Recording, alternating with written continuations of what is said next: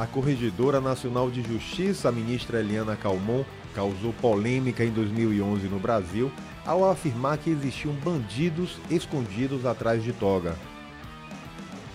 E na estreia do podcast do Muita Informação, eu tenho o prazer de conversar com a ministra baiana Eliana Calmon, que tem um trabalho destacado em prol da magistratura, em prol da justiça do Brasil.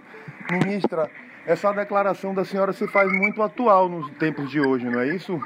É, na realidade, é, quando eu comecei fazer as investigações e eu vi a realidade da, da magistratura, eu me pronunciei. E, inclusive, eu estava usando os dados do COAF, né? Porque o COAF tinha mandado uma relação de informações e essas, eh, essas informações me orientaram em como eu devia entrar nos tribunais para fazer as inspeções. Né? Uhum. De forma que, quando eu comecei a fazer essas investigações, eu comecei efetivamente a ter a ideia do que estava acontecendo no Poder Judiciário. Né? Coisas que só agora estão vindo à tona. Né? E o Supremo Tribunal Federal começou a discutir a questão do COAF agora, quando lá atrás eu já tinha começado essa investigação. Né? Como a senhora vê a tentativa justamente de mudar o foco e de impedir a atuação do COAF e dos acessos a essas informações?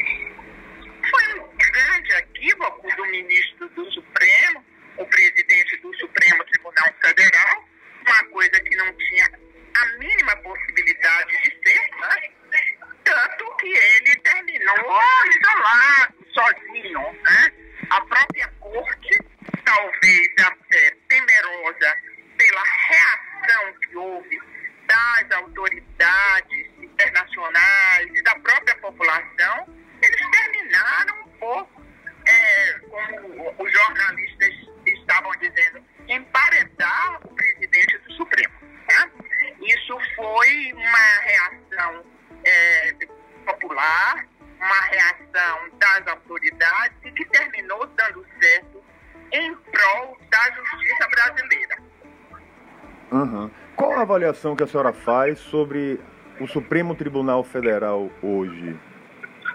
O Supremo Tribunal Federal tornou-se um órgão extremamente político, onde alguns magistrados estão defendendo interesses políticos e não sob o ponto de vista da legalidade.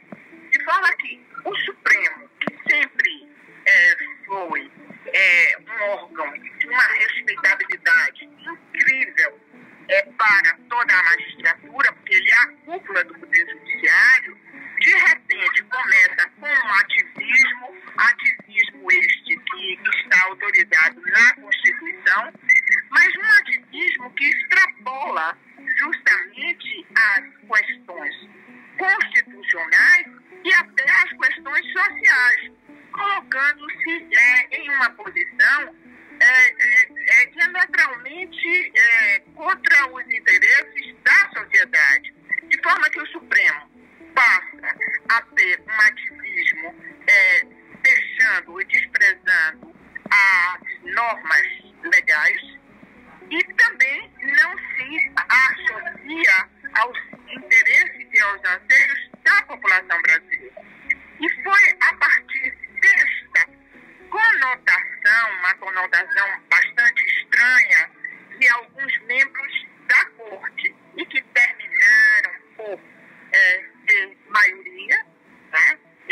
conseguiram em muitas situações esta maioria, que nós estamos hoje numa situação de dificuldade. Como? Ah, ah, eu acho que foi uma coisa muito boa, porque a magistratura de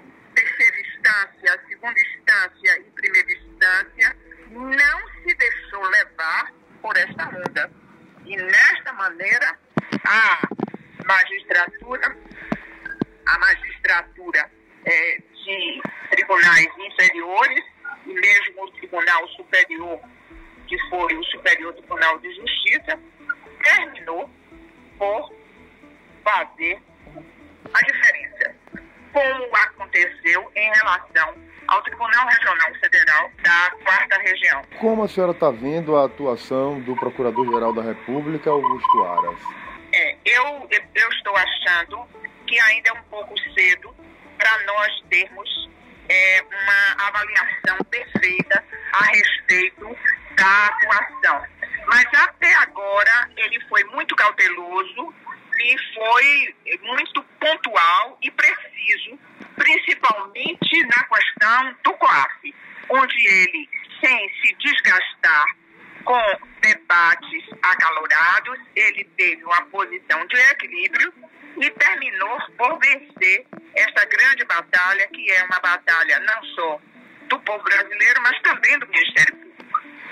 A senhora vê espaço para a criação de uma CPI da Lava Toga ou ela nunca entra na pauta por falta de interesse do próprio Congresso? Olha, a... o que acontece é o seguinte, é, a magistratura sempre teve uma proteção em razão de ser um dos pilares da democracia.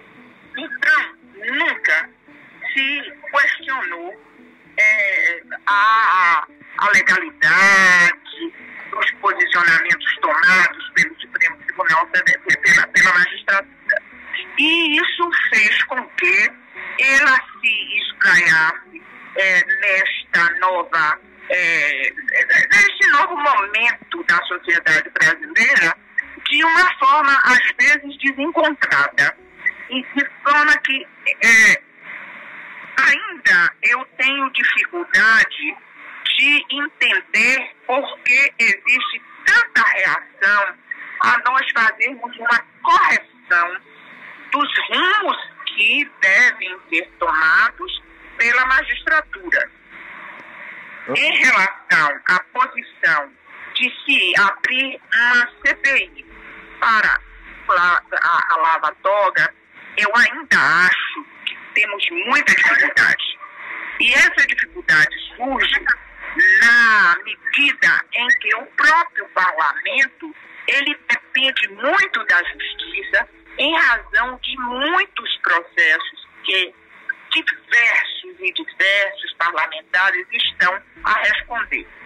Daí porque eu não sei se, ao fim e ao cabo, nós vamos terminar tendo uma, um lava-toga.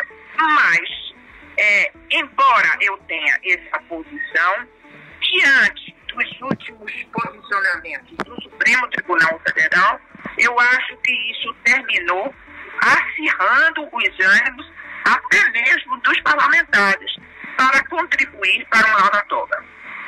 Ministra, para finalizar, que mensagem a senhora deixa para a população, para quem está nos ouvindo, sobre esse momento de transformação que passa a sociedade brasileira? Olha, a mensagem que eu tenho é uma mensagem de esperança é, e uma mensagem de cidadania. Eu acho que o povo ainda não tem ideia da força que tem para corrigir os rumos desse país.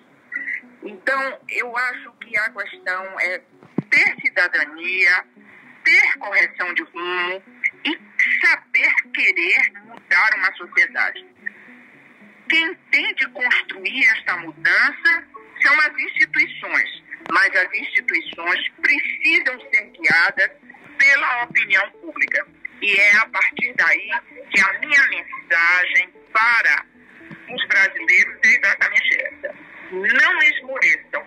Vamos lutar para que nós possamos ter um país correto.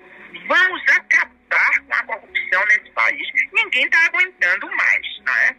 Então, essa é a minha mensagem. Ministra, muito obrigado. É um prazer enorme estrear o podcast. Muita informação agora à disposição da população, com certeza. Ah, muito bem, querido. Obrigado. E felicidades aí no seu novo rumo. Obrigado, ministra. Obrigado mesmo, as ordens. Tchau. Siga a gente nas nossas redes sociais e até o próximo podcast.